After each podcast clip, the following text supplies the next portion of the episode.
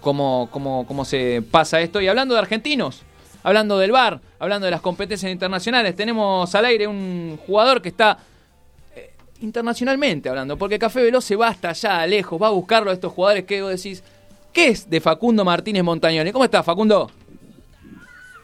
¿Qué tal? ¿Cómo les va? Eh, muy buenas tardes, un fuerte abrazo, un saludo ahí a toda la gente de la radio y bien, recién terminamos de entrenar ya en un rato no, nos vamos a concentrar que, el día de mañana nos toca enfrentar a, Barcelona de, Guayaquil.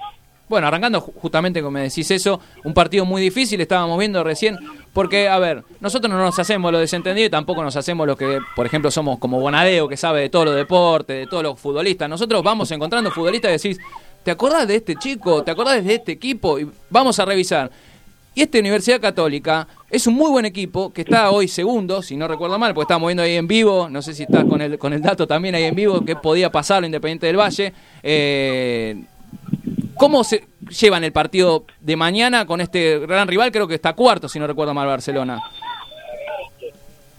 Sí, sí, está, está bien. Eh, está bien el dato. Eh, Barcelona, un de los equipos grandes de aquí, con es el que maneja el mayor presupuesto de, en cuanto al, al, plantel, con muchísimo recambio, con muchísimos jugadores de, trayectoria y bueno, eh, obviamente que eh, es, es, un grande de acá, eh, que se lo respeta, pero bueno, nosotros estamos en un buen momento, tenemos un, un plantel bastante bueno, que venimos teniendo doble competencia, si bien eh, la mayoría de los jugadores que, jugaron el fin de semana nos tocaría jugar el, eh, ahora contra Barcelona.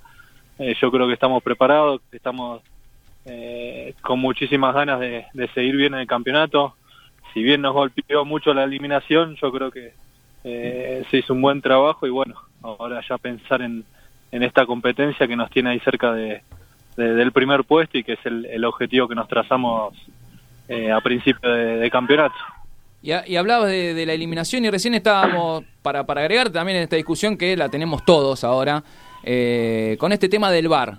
¿Cómo se manejan los jugadores con, con, esta nueva herramienta que tiene el fútbol mundial ahora? Porque en las competencias internacionales se está agregando en todas las competencias. El otro día intervino en, el penal. Eh, ¿cómo, ¿Cómo lo manejan ustedes esto? Y es difícil, es difícil porque eh, yo al principio cuando estaba esta nueva implementación, yo estaba de acuerdo porque creía que era una herramienta que iba a colaborar con, los árbitros. Y a medida que van pasando los partidos, a medida que van pasando las competiciones, te deja más, más duda que certezas. Eh, en jugadas muy finas, en jugadas que por ahí ven en una cámara lenta y, que no tiene nada que ver con, con lo que es el, ritmo del partido.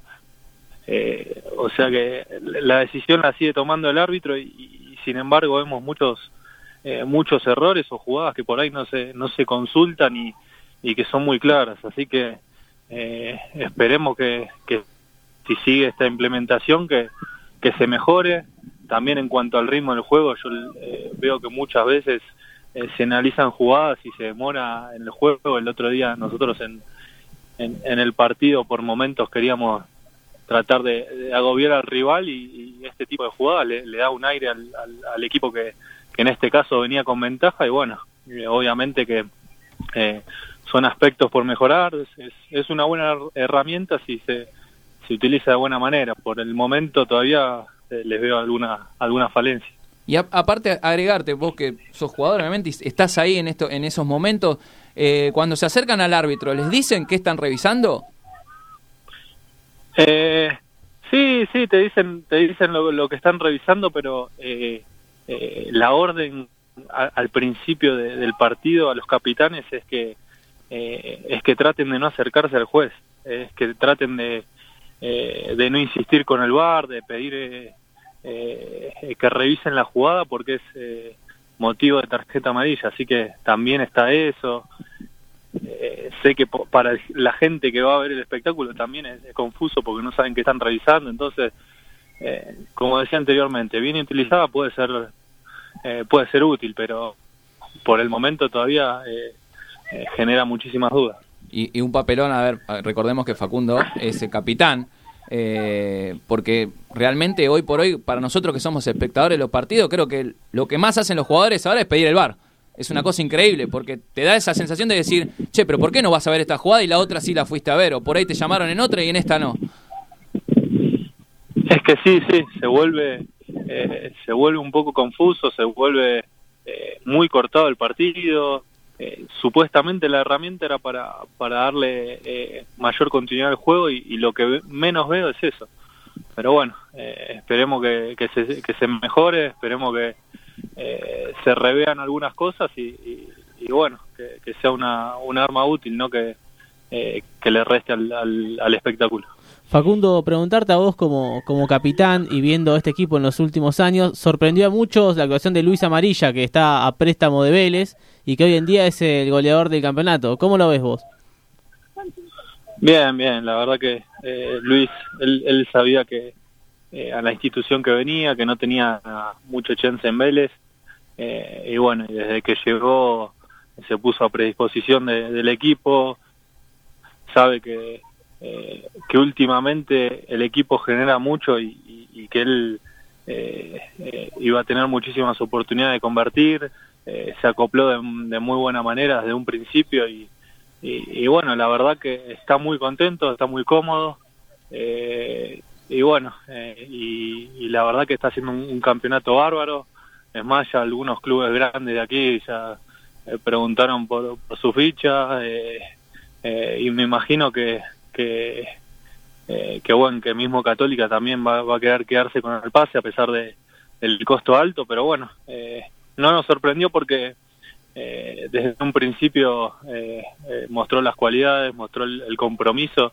Y obviamente si vos venís acá a Ecuador, que, que por ahí no, no es una de, la, de, las potencias de América, pero si venís a, a trabajar seriamente y yo creo que podés, podés repuntar, podés eh, valorarte muchísimo más y bueno, es lo que está haciendo él y, me imagino que, que a, final de año cuando eh, se le acabe el contrato, se le acabe el préstamo, va a tener muchísimas oportunidades eh, eh, y muchísimas ofertas. ¿no? Y de, eso también comentarte porque, a ver, de esto de amarilla que venía del fútbol argentino, que por ahí no tenía tantas posibilidades, va a Ecuador y bien decís, muestra sus cualidades y de principio uno como vos, que, el capitán decía, pero este pibe tiene muchas condiciones. ¿Qué tan lejos y qué tan cerca se ha vuelto el fútbol ecuatoriano del argentino, por ejemplo? Porque hoy por hoy hay equipos ecuatorianos que le están haciendo mucha fuerza a equipos argentinos. Eh, mismo, bueno, el otro día Independiente le costó muchísimo pasarlos a ustedes, que demostraron muy buen nivel. Tal vez le jugó en contra medio la, ida, que recuerdo que fue un partido medio raro, por mucha lluvia, en una cancha muy pesada, y ustedes se, se los veía que eran un equipo de muy buen juego. Sí, sí, sí. Eh, yo creo que en, en toda Sudamérica se, se, acortó la diferencia, lo vemos a nivel selecciones, lo vemos a, a nivel competencia Copa Libertadores, Sudamericana, como los equipos venezolanos, los equipos ecuatorianos, los colombianos equipararon y, y bueno, eh, eh, eso es bueno, bueno para, eh, para el fútbol sudamericano. Eh, ahora a Independiente le toca otro rival que estoy seguro que también le va a ser muy complicado, que por ahí en, otros años decían, bueno, ¿cuánto, cuánto le, vamos a ganar a, estos equipos? Y hoy se emparejó muchísimo más. Muchos por ahí hablan de la altura, pero obviamente que a la altura hay que acompañarla con, con un buen equipo y, eh, y bueno, y eso es lo que, lo que está pasando en algunos equipos de, acá del medio y bueno, eh, la verdad que, que está bueno, que está bueno porque eh, está creciendo acá el fútbol. Eh, lo, lo, que sí, por ahí eh, estamos lejos es en, en, el trabajo de inferiores, en el trabajo de juveniles, en, en la infraestructura, pero bueno, en el nivel de jugadores están, están viniendo eh, jugadores muy importantes que, que la verdad que valorizan a, a, a, la liga local y bueno, nada, esperemos que se siga equiparando y que, y que, y que el fútbol de aquí siga creciendo. Y un dato no menor, porque bien decís eh, el factor de la altura, que más allá de que obviamente que acompañarlo con un muy buen juego, pero es tan importante, vos estás de 2010, ¿no? En Ecuador, si no recuerdo mal. Eh, 2009, sí. 2009. Eh, ¿Es tan importante? Porque a vos te, imagino te habrá afectado en su primer momento.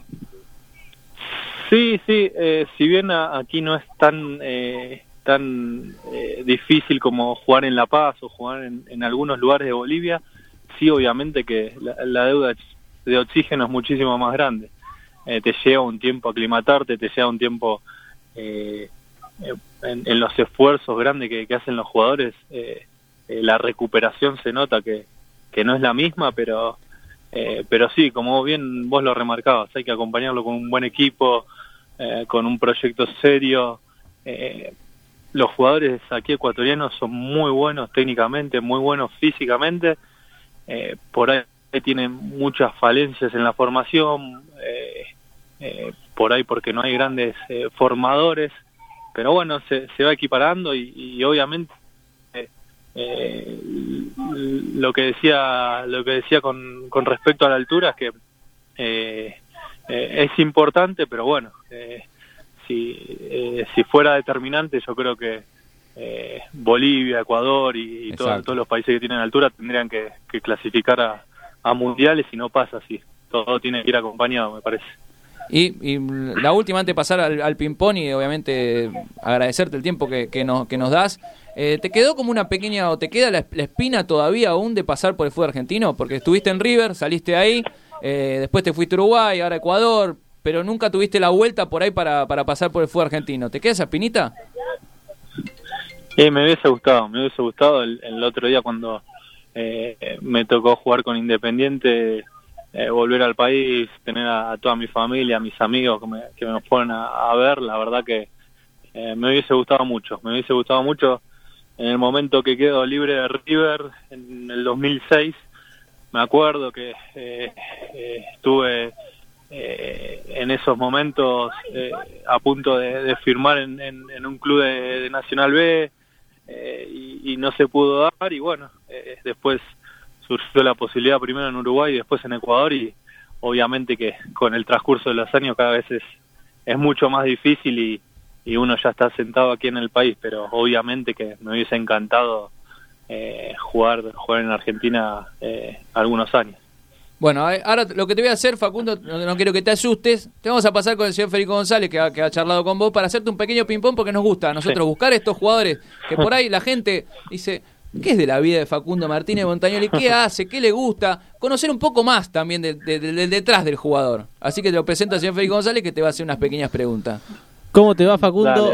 Hoy arranco con un poco un tema culinario. ¿Cuál es la comida favorita tuya ecuatoriana? ¿Ecuatoriana? Sí, algún plato de allá que, nos sorprenda. A ver, eh, no, hay, eh, es, muy rica la comida. Al principio, obviamente, fue todo muy extraño, pero... Eh, Se complicó al principio. lo que es marisco, sí, sí, sí, sí, sí, porque eh, no come mucho pan, no come, la carne no es muy buena, eh, pero, pero lo que es el tema marisco, lo que es el tema ceviche, lo que es el tema... Eh, todo, todo lo que tiene que ver vinculado con el mar es, es muy rico. Y bueno, y acá hay el, lo que es el cerdo y el pollo también es, es riquísimo y hay varios platos. Hay un plato que se llama hornado, que tenés... Lo vamos a buscar, ¿eh?